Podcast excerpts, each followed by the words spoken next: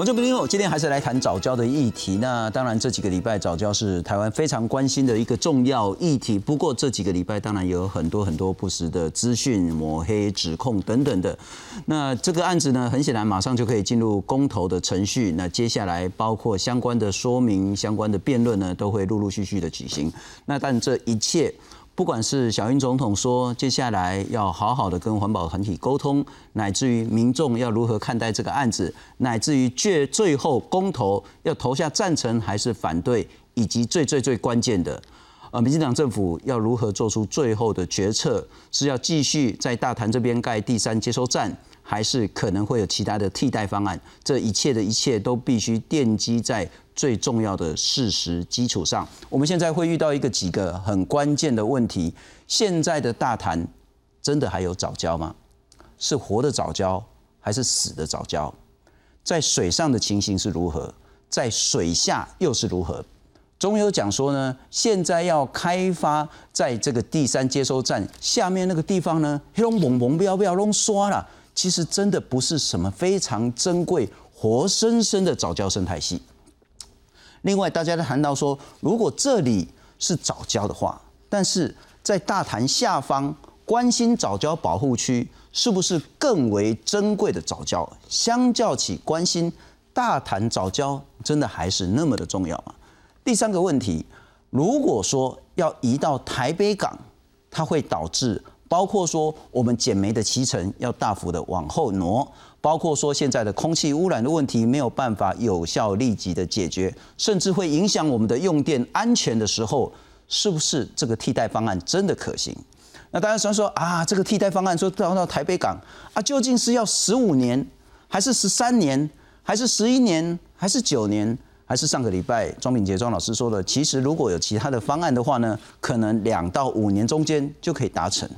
但这是真的是可以吗？还是这只是部分环保团体的一厢情愿的想象？因为也有台北港附近八里的居民说：“啊，喜安那所有的闲物设施都被 K 叠温界的收窄，你到时候整个第三接收站盖在台北港的话，难道八里居民又要再度忍受那些不管是工程施工的这些污染品质，乃至于接下来的公安问题，种种种种问题都奠基在？”真正的事实基础上，我们今天邀请到对，特别是在大潭这个地方，看起来应该是对这个地方研究最深其中之一的重要学者，来跟我们一起来谈谈，究竟现在的现况真实样貌是如何，未来又该如何去做出决策？我们来欢迎是中央研究院生物多样性研究中心的研究员陈昭伦陈老师。心中，呃，各位观众朋友，大家好。好，第一个最大的关键问题，我们当然清楚了。今天其实网络上都骂翻的是什么什么潘忠正潘老师拿了人家七千万。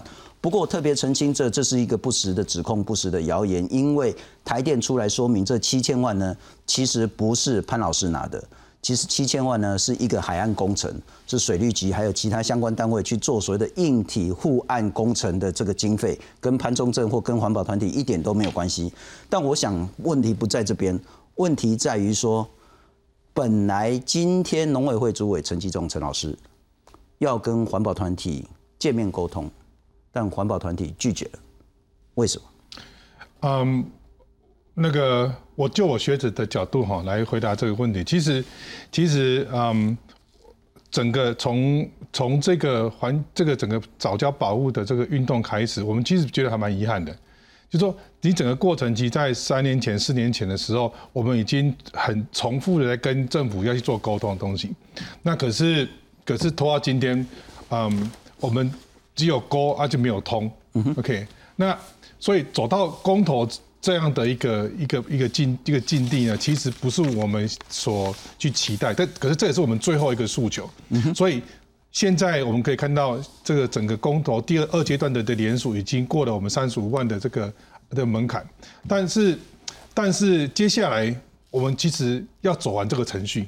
因为公投就是要让公民来投票这个东西，所以。在我们送入这整个公投的这个案子的的之前呢，我我们都我们我们整个觉得说，这东西就是后面有背负着五五五十多万甚至到六十万所有台湾公民的期待。OK，至于说这个沟通的东西，我们其实都非常的开放，要做这样的沟通。只是从过去的经验告诉我们，这这个东西，让我们觉得说，我还是把程序走完之后，然后看看整个整个的过程，整个反应会是怎么样，以后再做进一步的沟通，而不是在这个是在承案，因为现在目前在按照中选院的规定，三月十九号之前，我们要把东西送上去。那我我们就觉得说，送上去以后，这个事情继续往下走。那完成公民的这个这个寄托，我觉得这个才是这个整个公民运动的重点。五六十万的联署书，当然大部分都是护早交的了哈，但不必然百分之百都是反对要在大潭新建第三接收站。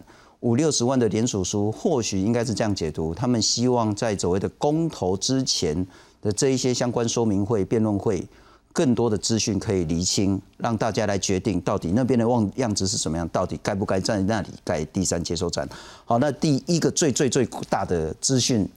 我们来看看，这是经济部的说法。现在的情形是说，呃，经济部想说，原本之前国民党时代的时候呢，开发面积是非常非常大，啊，后来缩小成十分之一，而这十分之一已经不会再对现有存活的早教造成毁灭性的伤害。特别是在所谓的施建工工工业港的这过程当中，呃，经济部或者是中油的说法，他们水下去潜水摄影。我们来看看这一个北防坡体，我们看右上方这个水下摄影呢，拢是安尼蒙蒙标标，鬼拢不会啦吼。啊，中央迄张嘛是讲鬼拢不会，拢刷嘛。啊，这个北海堤区域水下摄影嘛是拢安尼，看无任何物件。他说呢，工业港水深超过十公尺。水下摄影实际调查呢，工业港浊度非常高，透光性非常低，海床被沙子所覆盖的，只有零星的生物，没有发现主要的造礁生物壳状珊瑚藻，也没有发现台湾一级保育类的生物柴山多杯孔珊瑚，它的细野嘛，细野是在波河上。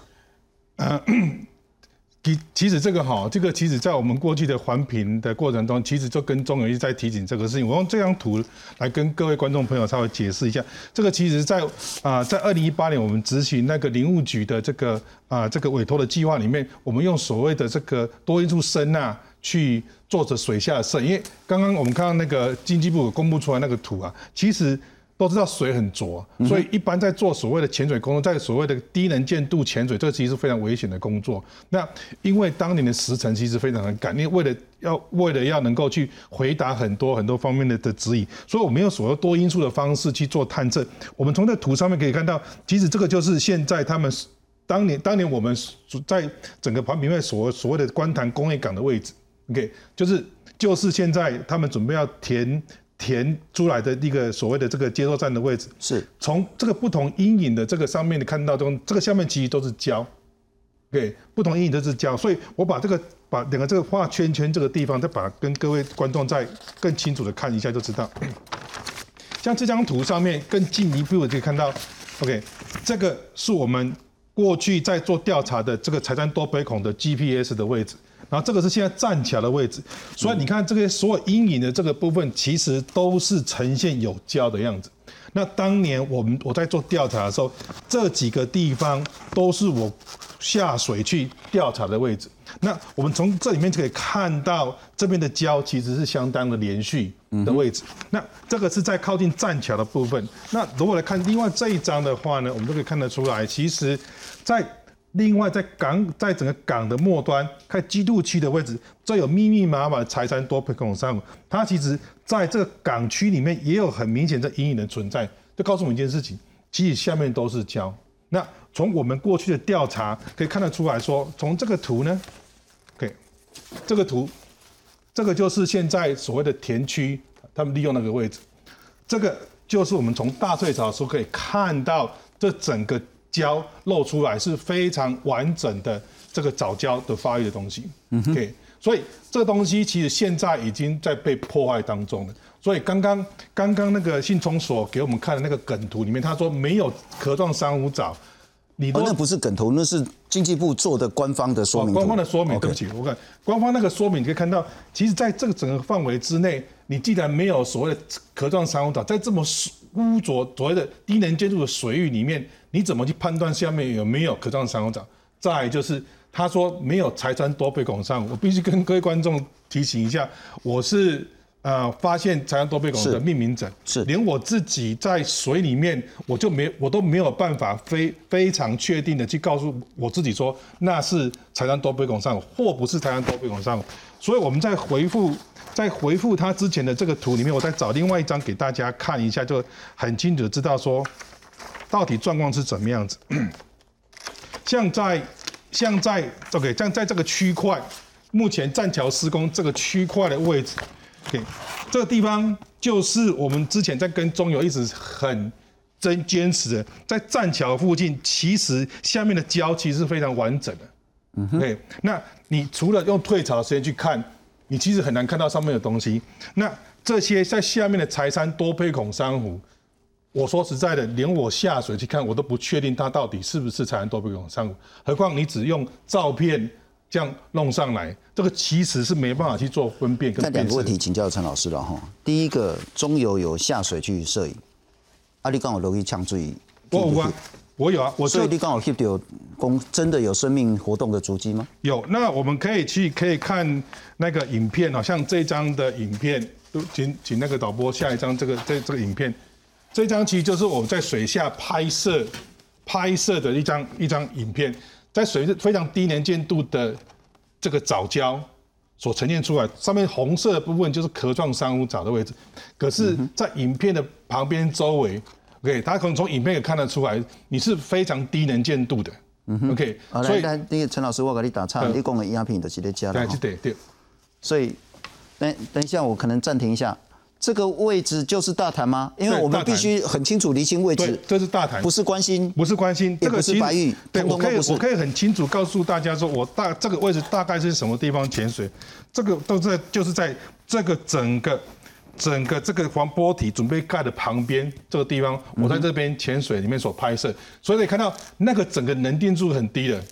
所以，所以我要挨得很近的，你的镜头是去去看，才知道红色的拍到这个。对，那你说柴山多杯孔珊瑚，你怎么看都看不见了。好，第一个问题是你有下去嘛？对。而且实际就是在现在要开发的这个地区，对，水下去摄影，对，然后拍到这样子的一个情形。但这个是必须要非常非常近距离，你才要非常小心，因为水非常的浊，所以说一般的潜水的训练的人没有办法。在水下辨识出它到底是不是财山多倍孔珊瑚。根据陈章波跟林信柱林老师他们之前在科学院看的投书，那我们等一下也会引用他们的两位学者的一些说法。他们首先说，藻礁分成两种，一种叫生态藻礁，一种叫地质藻礁。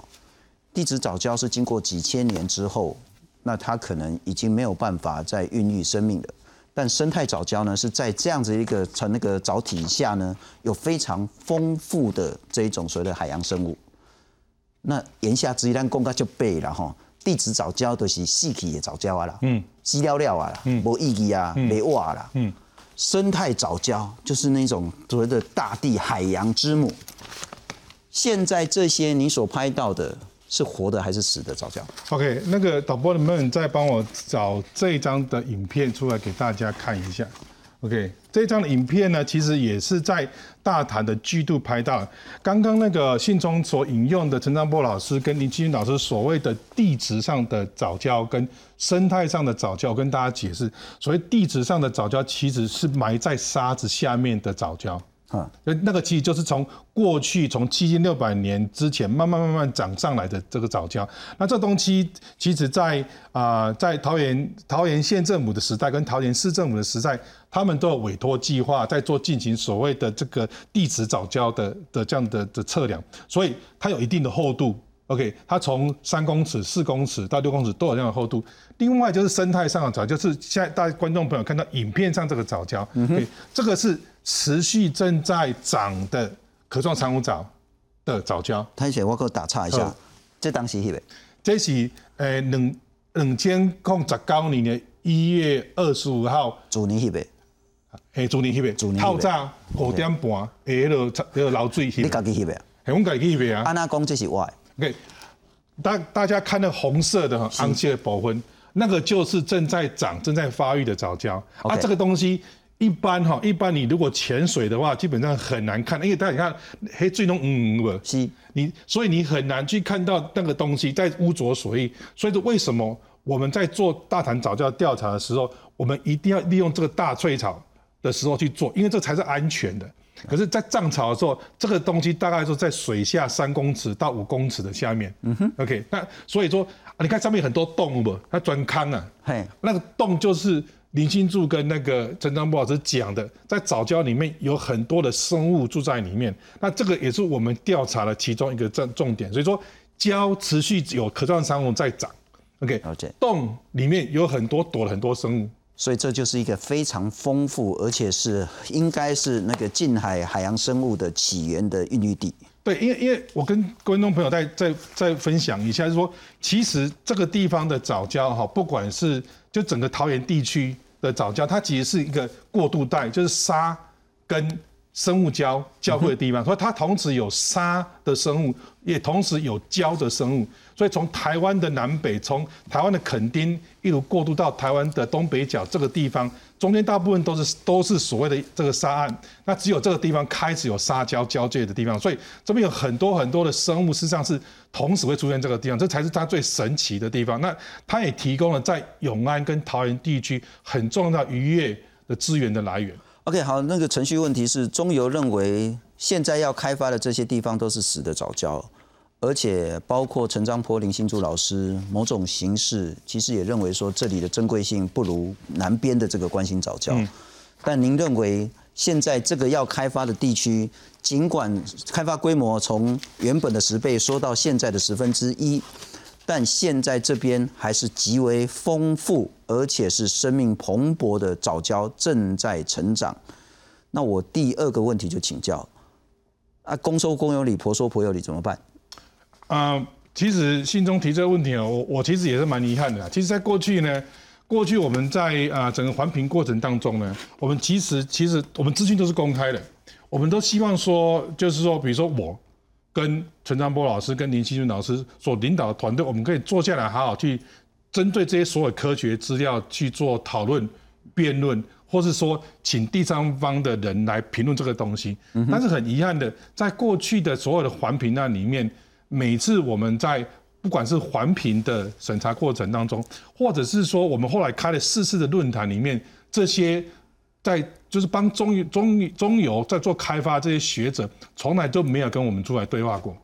哎，这是我觉得很遗憾的一个一件事情。OK，那万一我们假设，也许中油经济部为了要呃更慎重的沟通，找第三方的甚至国外的第三方团队来去做研究，我非常欢迎啊，弄出来说接龙细野，你能接受？我当然能够接受啊，因为。因为我们我们在这边做的研究，我们其实陆陆续续都已经发表到国际期刊上面去的。我们甚至把这个整个东西都送到蓝色任务 Mission Blue 这个这个整个整个这个国际期刊上去做审查，也审查哦。那因为在 Mission Blue 有 IUCN 的首席科学家都在审查这个东西。那我们团队到目前为止已经有发发了四篇的国际的学术论文，这东西都是匿名的同台审查。所以其实我我觉得我非常欢迎。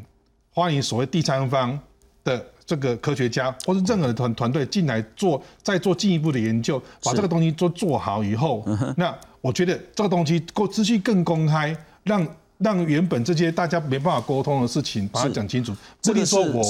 我说的是对的，那我也希望别人来挑战我的说法。可是要用很正确、很科学的方法来挑战这个东西，而不是像现在很多的这些这些所谓的随便拿个梗图就说这边是死教这样子。不，我觉得要推翻那个陈昭伦应该不难。如果说有学术研究，因为他已经讲出来。嗯，他说他是那个一年多前、两年前拍到的，现在大谈在退潮的时候的这个照片。对，他说这个红色的部分就是一样是生意盎然的早教。对，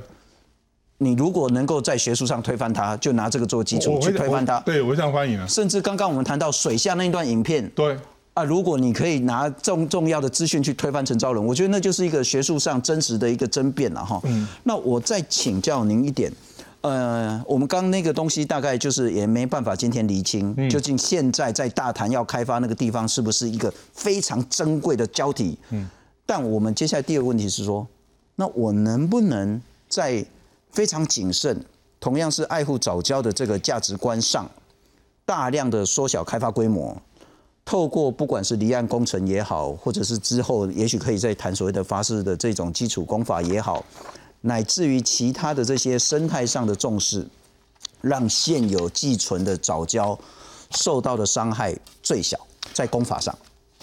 我我本身不是做工程的人，是，但我大概只能只能从那个所谓生态面去做这样的建立哈，因为早教这种东西呢，它其实是一个，它其实是一个动态性平衡下面的一个产物。OK，那所以今天我们看到的一个很很很大的一个问题是说，早教这个东西是无法富裕的。OK，所以在过去在环评的过程当中，有像陈章波老师或者像林清云老师他们提出来，哎，这个可以做一地富裕啊。嗯哼。但是我们如果看这张图就知道，它其实是一个一个非常特殊有可种珊瑚草在堆积堆积出来的这生态生这所谓的这个生物胶。那我们也可以从像去年的那个啊三月二十八号发生那个工作船那个。断缆的事件，那能不能请导播帮我找一下那个那个蔡江老师的那一张那那那一份的这个啊整个空拍的这个图，我跟用这个图跟大家说明一下。我给我来吹个给，来你讲的是这张嘛哈。所以大家从这个图上面可以可以看得很清楚哈。那在所以刚刚信中其中这个土鸡哥还跟回答从一开始看到我们在水下面有没有藻礁，我们看那个照那个这影片上就可以知道。其实，如果今天水下没有任何凸起的时候，水从海面上来是平的。嗯哼。可是你看，像上，你看那个栈桥目前施工的位置，在左上角那个地方都有白色的波，表示说下面有礁，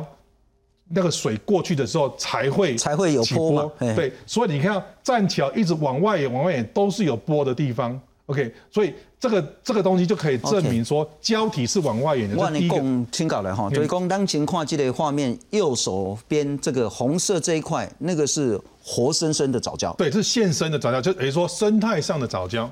这就是生态上的藻礁。对对对，然后所谓的地质上的藻礁呢，是在整个沙子下面还有还有一层一层一层的这个藻礁。所以至少我们看到右边，这就是活生生的，就不是死的，就是活的，是活的。再来看到左边那个看不清楚啊，就是黑呃几硬几硬这这种海浪这个了哈。啊，为什么会海浪？海水过去有海底有突出的东西，硬在硬，啊，你魔力的白嘛。那突出的东西，你认为那个就是？活生生的海底藻礁。对，那个，所以那个位置，所以现在站起那白波的地方，就是我在二零一八年有下去潜水看到的地方。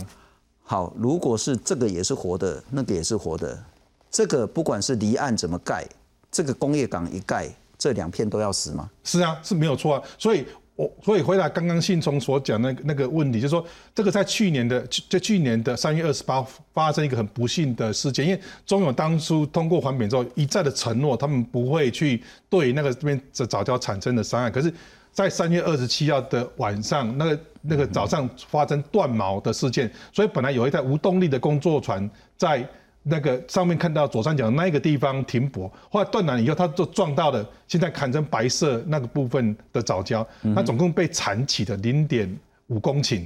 的面积。OK，那所以这个东西一铲掉了以后，其实就没有办法再恢复了。是那导播能不能再帮我下另外一张那个藻礁受损的那个图？我那东西来跟大家解释说，它为什么没有办法在影片影片的部分，哈，影片的部分对。在那个，嗯，对，在在溪口侵蚀吗？不是，在在那个三十公分的胶的那一块东西，对，切掉，切掉，嘿，来，OK，好，这个呢，就是在去年发生不幸的事件，大家看到白色部分全部被铲掉，OK，然后上面那个上面上面看到黑色那部分都是还有壳状珊瑚藻一直在上面粘，一直上面在粘的这种胶底，所以。白色的部分就是所谓的地质上的藻礁，它在下面，它整个被铲起来以后呢，这个东西你要再花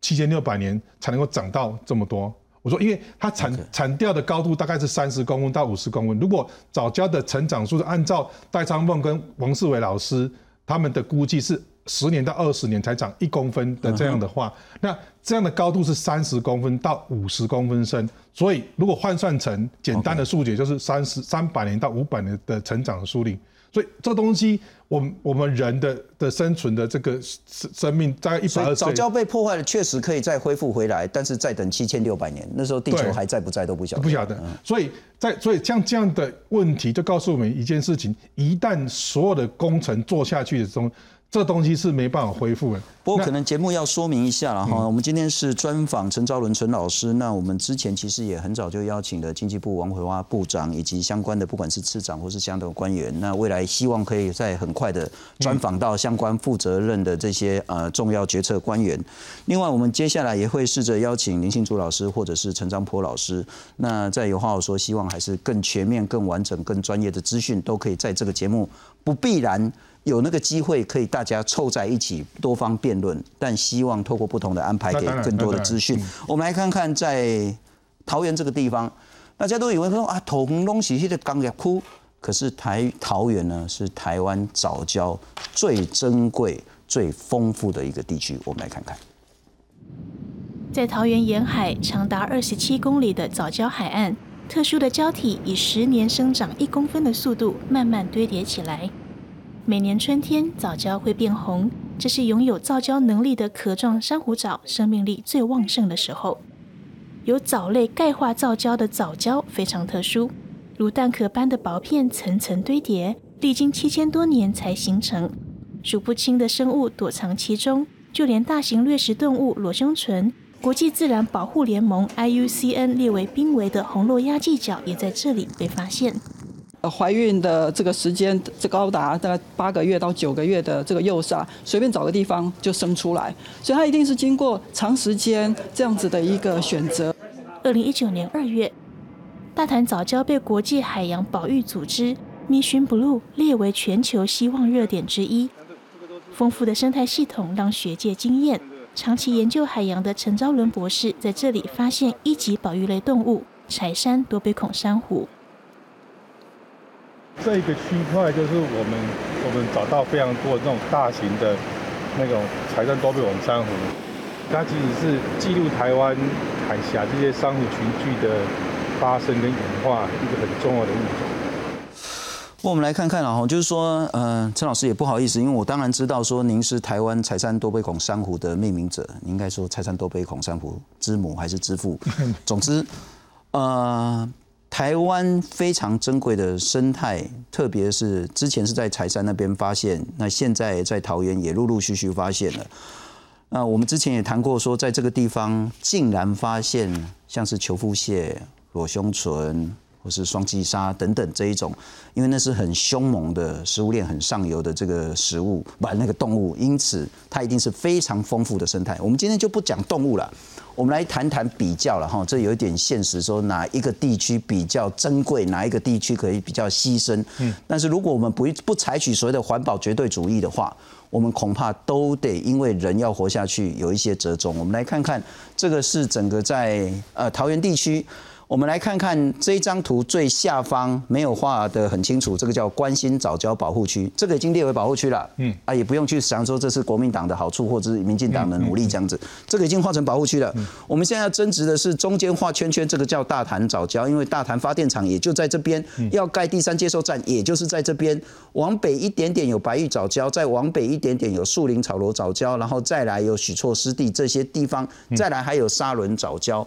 我们接下来要用一个我们现在比较能找到的，在学术上有不同观点的一个研究，强调是这个是二零一七年，也就是三四年前，由中兴大学生科系的特聘教授林信柱老师跟中研院呃生物多样性研究中心的陈章坡老师，陈章坡也是您的老师，是我指导教授，在硕士班的指导教授。他们投书在科学月刊的这一篇，他谈到说早教有两种，一种叫做死掉的地质早教。一种是极为珍贵的生态藻礁，那他当然没有讲说那个大潭就全死了哈，但他谈到说淤沙是桃园整藻礁最重要的生主要因素，譬如说呃多杯孔珊瑚在 G one 跟 G two 那边有发现，就是要开发区这两个地区，但这个地区呢是因为台风刷龙大造啊，G one 的胶体在造出来，阿伯龙看咩这刷来的，啊过来呢。也不是工程就真的是一定伤害，譬如说什么台电呢，在当时呢做了一个叫做进水口堤的设置，设了之后，因为图堤效应阻挡了由北往南的漂沙运动，所以这个关心早教这么重要的地方呢，它才可以裸露出来。关心早教才可以裸露到现在某种程度了哈，它是因为人为的改变，反而让关心这个地方呢，可以得到比较多的一些被发现，甚至是保护。我们再来看看他谈到说，一二年到一三年，这位两位老师呢，做了一整年跨了四季的研究，发现有十二类的大型藻类，一百二十九种动物，其中观音藻礁就是我们刚谈最重要那个地方，已经列为保护区的，这个丰富程度是最高。新屋藻礁次之，大潭藻礁的丰富地是最低的情形。他们也很仔细的去用所谓的微溶氧电极先进仪器去测量，测量结果是什么呢？就连关心藻礁这么丰富的地方呢，它的珊瑚藻生产力呢，也不到海海草床或者是红树林的十分之一。如果最好的关心都是这样，更别谈大潭。大潭的生产力，他说不高。然后呢，大潭只发现了五种大型底栖动物，关心发现了多少呢？十七种。所以呢，我们如果一直在谈大谈，我们为什么不花更多的力气去保护关心藻礁？而且，呃，所谓的多杯孔珊瑚，不是只有在 G one、G two 有而已啊。刚您谈到说 G one、G two 都拍到，关心也很多啊。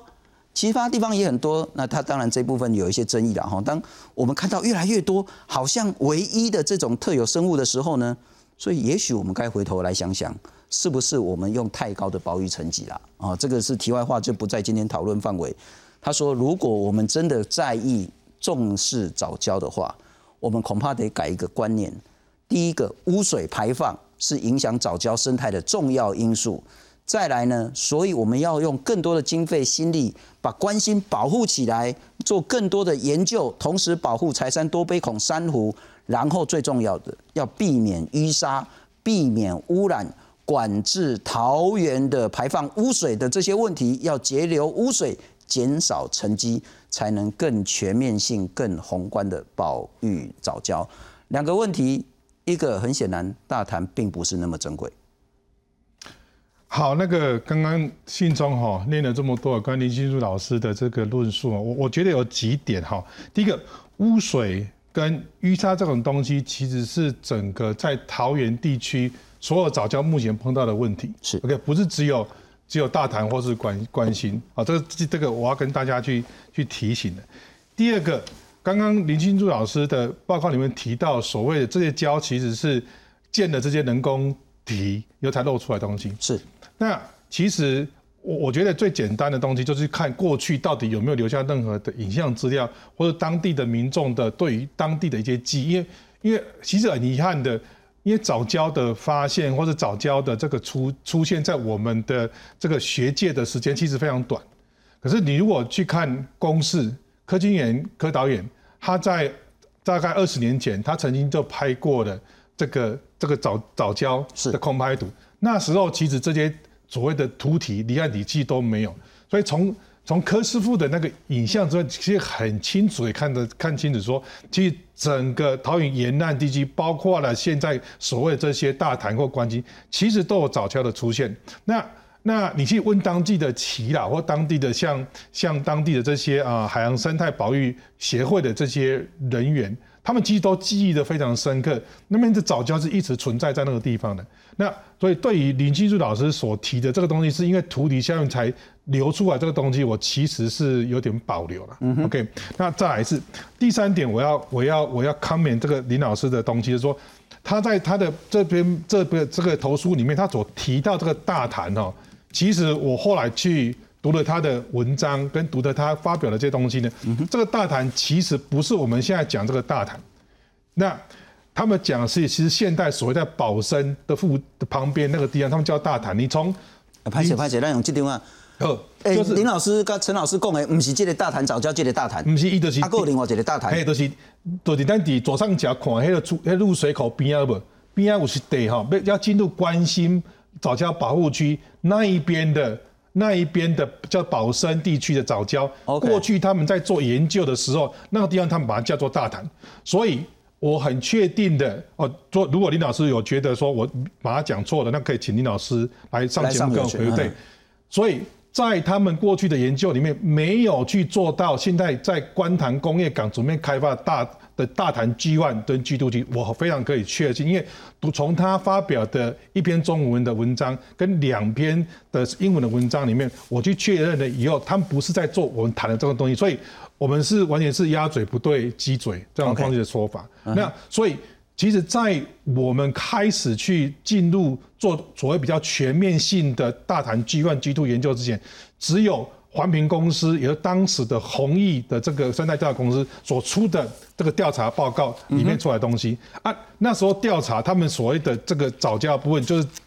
调查比较上游所谓的这个所谓比这个在所谓的在潮高潮地区的这些早教的状况，跟我们现在做出来强调往海里面看到这些藻礁的状况是很不一样的，所以这个其实是最大的的差别。另外，我再用这个图哈来跟各位解释一下，为什么大安藻礁是一个目前最重要的。我们知道从刚刚信聪那个图看到这个东西，藻礁一路下来，它其实在桃园的藻礁，它是其实连续的。可是为了为了所谓的这个方便呢，我们所谓的方便把它命名用乡镇去命名，所以它有所沙仑早教啦，所谓的这个许厝港之类东西，其实它是连续的一个概念。但是我们在过去跟刘俊宇老师的调查，你就发现说，其实在整个早教的附近，大概百分之七十五的。胶体其实都已经很糟糕了，所以你看到从那个最北边在许作港那边看到的这个藻礁，它其实都已经死掉，然后被一些是污浊生物，像牡蛎啊，看到白白的东西都是牡蛎的这个胶。您的结论是刚好跟陈章坡、林新柱老师是完全相反。对，林老师跟陈老师认为说是关心是最好的，但你认为其实。找大谈才是最好的。对，因为我们当初是为为了去确认林老师跟陈老师的说法，那一早大谈早教从头到尾就没有人仔细的好好去做研究，所以我们才有二零一八年那个研究案去做相关的研究。所以我们做出来，在整个在林务局的报告，这个在网络上都可以去下载，大家都可以来看，这是已经公告出来的这这报告。我们做出来的结果，在剩下的南边二十五的这个地方呢，大谈早教所呈现出来的，不管是胶体的结构，不管是胶体的复杂性，以及生物多样性，所各项所有的指标做出来结果，都比现在关心保护区的胶体的来得好。那关心关心保护区的胶体有几个问题？它有高面积的裸露，因为新呼吸。的河道的改变了以后，造成在核心区的很多的冲刷部分。那另外就是它的胶体是非常不连续，还有更破碎。所以在那个图上面看到有很多地方只剩下鹅卵石。那导播可以帮我帮我再下另外一张影那个那个嗯袋子哦袋子呀对，我来。你讲多几类？那个清呼吸对清呼吸口侵蚀那一块东西对。，OK，所以这个就是在新乌溪口这个目前所谓在关心保护区中间的核心区，大家看到这个胶体呢看起来非常高，所以你望远看去看起来非常的壮观。可是你如果近距离去看的时候，你会发现它早就露出来高度是非常高的，然后这个东西长期的暴露在空气当中，所以它在下面的部分其实有很严重的侵蚀。OK 啊，这个东西其实是我们很担心，不，这也颠覆了很多人想象。我不晓得是不是颠覆了中游的想象，或者是颠覆您呃，包括您专业的这种研究海洋生物的想象。是，我们都认为眼见为凭，按矿点这些哇，龟皮呀呀呀，这已经是很丰富的生态。然后那种都被泥沙淤积混浊、没有视线透光度的，我们认为那都是死的。但事实是刚好相反，对，是刚好相反。所以大家看到啊，下下面这个地方，因为长期的裸露，所以它变成它的侵蚀是很严重的。那导播可以再帮我下另外一个，也是在核心区的那个那个影片上面那个新乌溪口那个核心区的影片。所以他看看看起来很壮观，是，可是可是因为这些。这些河道的切割以后，变成整个早教的状况其实不是非常的好。那其实根据海洋大学林秀美老师他们后来做的研究报告案子里面，也发现到这边不管是藻类的覆盖比例，或是它的整个藻这所谓科创珊瑚藻的种类都没有来的大潭的好。所以在去年的委托案，就是这个在海保署的案子，他们也出出来结论也是大潭的。大潭藻礁目前所有的，不管是它的覆盖比例，以及它的这个藻类的多样性，都比这个地方来得好。OK，那陈老师，我请教你，然后就是我自己还不是能够理解，呃，现在我们在谈，请导播让我看第四章呃 CG 哈，我们现在经济部的说法是说，藻礁现在已经就是可以保护住，因为第三天然气接收站已经不在藻礁区的，理由就是说。它那个现在储存槽反正都已经是那个盖好了嘛，就是填土早就填完了，所以也不会再多伸出去。那我们现在会多伸出，就是有一个那个栈桥，然后外面有一个离岸的一个所谓的接收站，是在那边，也就是远离早礁。一个问题是说，如果都是那种能见度很差，整个都是泥沙掩埋覆盖住的。我们如何能理解它是一个极为生态生丰富的现存的生态区？OK，这这张经济部这个图哈，我跟大家说明，就是其实在整个争议的过程当中，我们要拉回到二零一七年那时候环评审查的案子，环评审查其实根本就不是在审查那个早教的目前这个所谓的看看大家看到这个已经被开发的叫做前期围场这个地方，其实那整个。整个环评案是在审外面那个观塘港工业港的开发案，所以这个东西也是经济部不跟我们说的一个很重要的是事实，这也是让我们在推动早教保护的这群人觉得非常心累的一个地方。那所以大家可以很清楚知道，我从刚刚我们从节目开始跟信聪跟。各位观众所讲的早教不是只有它上面画的那两块东西，它整个延伸到海面上面去。是。那现在它虽然盖的所谓栈桥在那个地方，其实大家可能都不知道，其实从刚刚蔡家阳老师那空拍图，你就可以可以看得出来，它在盖的过程当中，其实就已经造成了伤害，因为因为这种在那个整个。目前他画的所谓的储存槽，这个外面的地方就是连续的藻礁。那我也在刚刚的这个照片给大家看到的东西，它那个藻礁其实是非常连续，就像这一块，对，这一块呢，这一块其实就是在外面有没有？那看到白色那两颗，是，大家看到上面这个地方呢，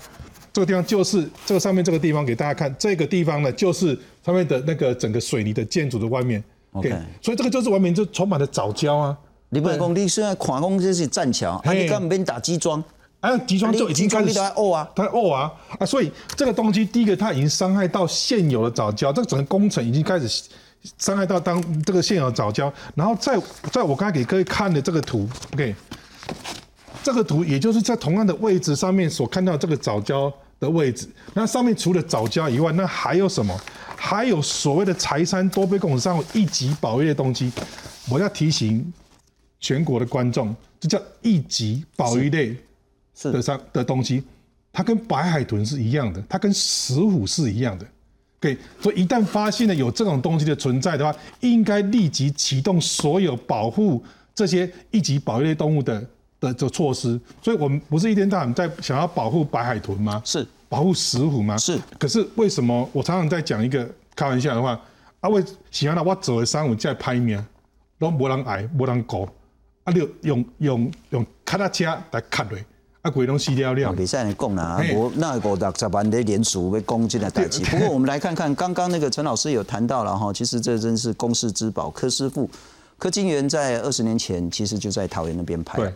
那二十年前的样子，我们二十年之后再来看看。另外一个焦点呢，是在于说台北港，台北港可不可以作为一个替代方案？之前呢讲说什么十五六年、十七八年，后来讲十一到十三年，后来讲九到十一年，但也有人讲说三年到五年、两年到三年。究竟如果移到台北港要多久的时间？而这段时间是不是我们能可以替代的？以及难道说要再盖在台北港就真的可以盖吗？当地民众真的不会反弹吗？我们来看看。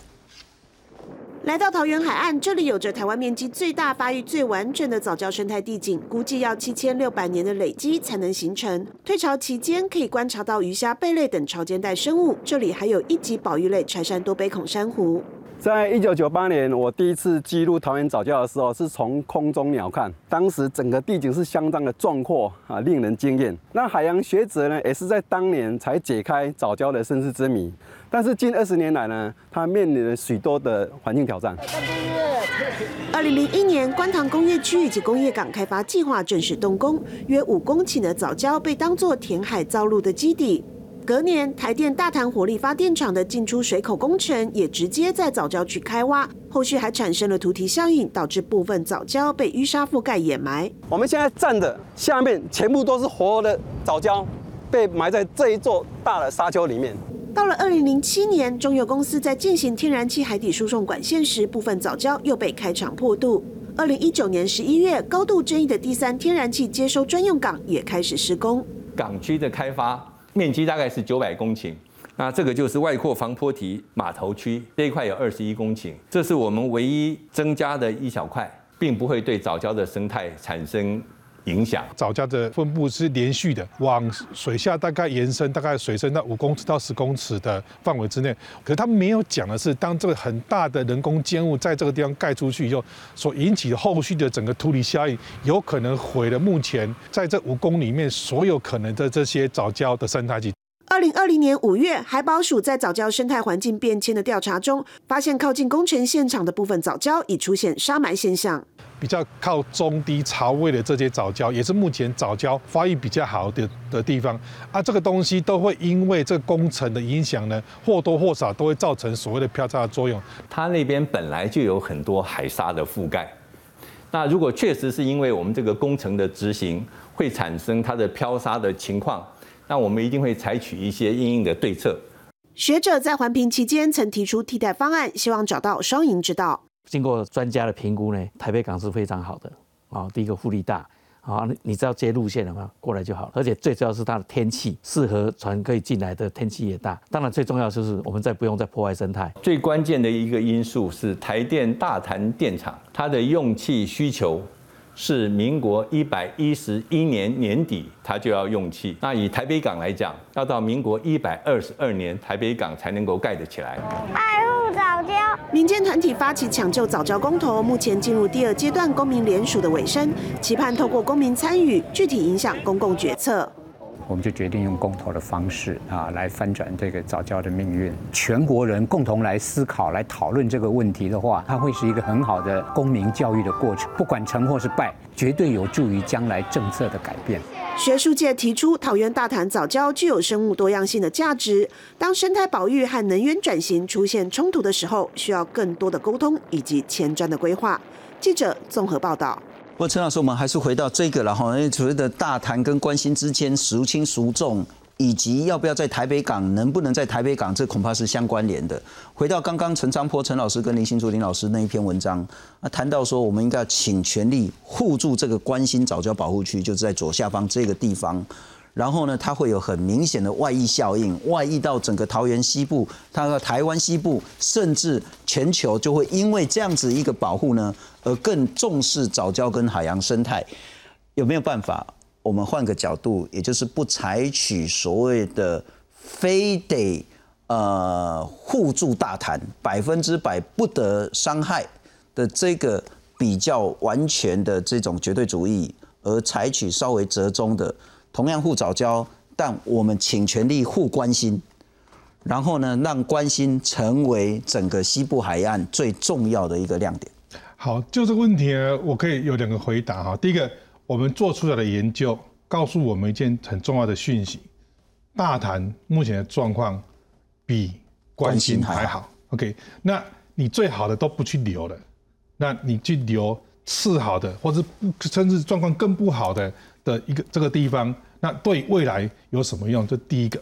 第二个，刚刚我提到过，说经济部没有跟我们讲的是外面那个外扩港，那外扩港盖下去的以后，它将近九百三十一公顷的这样的一个面积东西，它完全会阻断。第一个，它会阻断所有在整个不管是垂直的整个整个这个呃这个海洋上面的一个流流通。在在所谓的水平之间的流通，都会受到因为目前工程师做而产生的影响，所以对这个最好的这块早教产生冲击，那更让我们担心。我们知道，刚刚林清柱老师跟陈长波老师在他们的文章里面写的很清楚啊，以前在那边大潭电厂的出入水口造成的突堤效应，大家可以知道，目前这个准备盖下去的外扩港，它的。它的目前的影响范围比现在有了这个大大潭电厂的出入水口的影响还更大，所以我很担心的是，一旦这个整个工程盖下去的，冲击的不是只有大潭而已，是整片在南南边，我们都有共识。就是我跟林进柱、跟陈文老师，我们都有想说，南边是目前大家最好，会冲击到是整个整个东西，这整个东西的最好。那对于我们将来如果想要去让让在上在上面这些其他七十五 percent 已经坏掉早教，因为有比较好的早教存在，那我们也期待说未来污水处理这些所有的东西都能够处理好以后，这些早教的胶体还在，它还能够长回来。是，那留下最好的。有什么有有种？啊，接下来就是所谓的三阶什么替代方案的问题了哈。那包括那个郑明修郑老师，包括您，包括许许多多护早教的人会说啊，台北港是一个最好的选择，为什么不去台北港？我们来看看为什么不能去台北港。行政院发言人罗秉成他说，如果要盖在台北港，会增加四十公里的天然气管线，它其实应该是 LNG，应该是液态。液态天然气了哈，所以运输液态天然气在技术上可能会更加的复杂跟挑战，那会造成环境民生的影响，也都要重新做环评，这个可能要拖到十一年以上。经济部说时程根本不可能满足用气的需求，而且呢，土方还要在所谓的盖十年以上工程呢，旁边会经过防空飞弹基地，又是桃园机场呢要起降，都会从台北港上空要来起降，所以你还要再得到巴黎地区居民的支持，国防单位的同意。洪森汉民进党立法委员他说呢，至少要花九到十年了哈。那从二零二一年开始做，二零三零才能完工。那接下来我们来看看这个是最重要的，所谓的减煤跟护交是不是真的一定是呃你死我活的情形？王美花部长他说，如果大潭八九号机组没办法运转的话，那么就会出为了不出现电力缺口，那怎么办呢？只好增加燃煤了。那经济部也讲说呢，这会冲击到竹科的台湾经济命脉，然后呢，还要在南电北送、中电北送等等的空屋的问题，当然也是您在意的，当然也是许多环保团体极为在意的。如果我们可以折中护了早教，同时减少空屋，真的没办法做到吗？我觉得其实上在上星期我在啊在公司的节目哈，在台语台我已经讲过一次，其实。我本身来自台中，是。那我的家人，我的父母八十几岁了，然后我的我的兄弟姐妹都是住在台中，我我不太可能就是说为了护早教而放弃去争取干净的空气给我的家人去使用，所以我必须要讲得很清楚，我本身的态度很清楚，我非核，那我要救早教，我要减低空污这个东西，所以可是我比较遗憾的是，其实这些的声音，刚开始不管是。政府经济部所提到的这个争议，其实我们在四年前的时候，其实就已经跟政府好好的讲，好好的谈。可比如说，比如说他现在讲的是十一年，对不对？可是，在在三年前、四年前，我记得很清楚，那时候那个不管是郑明修老师，或是潘老师，曾经陪着当那个张景生是主委去看过整个台北港以后，结果结果开发单位跟我讲是十八年。所以，所以，所以，所以说，那么多年前讲的是八年，今年就考讲的是十一年。那所以，像像比如说那个啊，洪生泰现在讲说九到十年。对，所以说到底是几年？然后这个东西其实资讯就非常的复杂。那那我觉得在背后，这整个东西的真实的面貌从来没有公开被讨论过、被检验过。是。那我很希望说，借由这一次的公投。的这样的一个程序，让这些东西能够提出来，让所有的民众去看，去去检验。就很具体的讲，如果要盖台北港，到底要盖多久？对啊，为什么要盖那么久？对，把它讲清楚。不过我们来看看，今天那个柯师傅知道说我要谈这一集，然后我啊兴冲冲跑下来找我说：“哎，兴冲，我跟你讲啊，这几这个是大自然这个之前在几个月之后出刊的，呃，说郑明修投稿，他本来就是说。”所谓的台北港才是最佳的替代方案。他把台北港的位置、大小、规模等等的都写得非常详细。这之后我们会再谈。但我再请教一下陈老师，我当然也注意到，在两天前，《自由时报》有一个自由广场，那这应该是巴黎的当地居民叫林淑美，他说我受够了，上面拍米亚龙蛋来问巴黎。啊！你进前啊，什么什么迄个污水处理厂啊，来阮巴黎，什么有诶无拢咧巴黎。啊，今嘛讲迄个第三接收站，可不可以起伫阮巴黎？我不是讲这个单一的，我相信一定也会有民众反弹，也一定要环评。何以认为说台北港就一定可以盖？嗯，我想这个哈对政策这个部分的东西，我觉得其实要回归到政府部门去做所有的这个评估跟论述的部分，因为其实相对上来讲，其实我们在做环境运动的人，其实我们没有那么多的资源去做这样的一个论述的东西。那我也我当然相信这个这位民众的投诉，他们讲到了这样的心声，可是对于整个案子的评估，整个东西的实层东西。政府要想办法出来做一个全面性的资讯的公开，让所有的民众去检验这个东西。因为大家要干净的能源，要干净的空气，这东西都要做全面去全国性的一个平等跟。我们剩十秒，小英说要沟通，你认为他该怎么样跟你们沟通？我我想啊，很简单，因为现在是公投已经走到这个地步了，我觉得。我们在三月十九号之前，整个东西就会送进去。那我觉得送过去、送进去以后，让公投的整个这样的路程走到他该走的路。OK，那至于之后所谓的沟通的东西，其实我们四年前也在沟通。那我觉得这个这个管道是永远是畅通的。但是我们希望通过这个公民的运动。让台湾的整个不管是民主进程，或是对环境自自然环境的保卫东西，有一个完全全新的开始。针对早教，我们会有更多面向的专访跟讨论。谢谢你收看。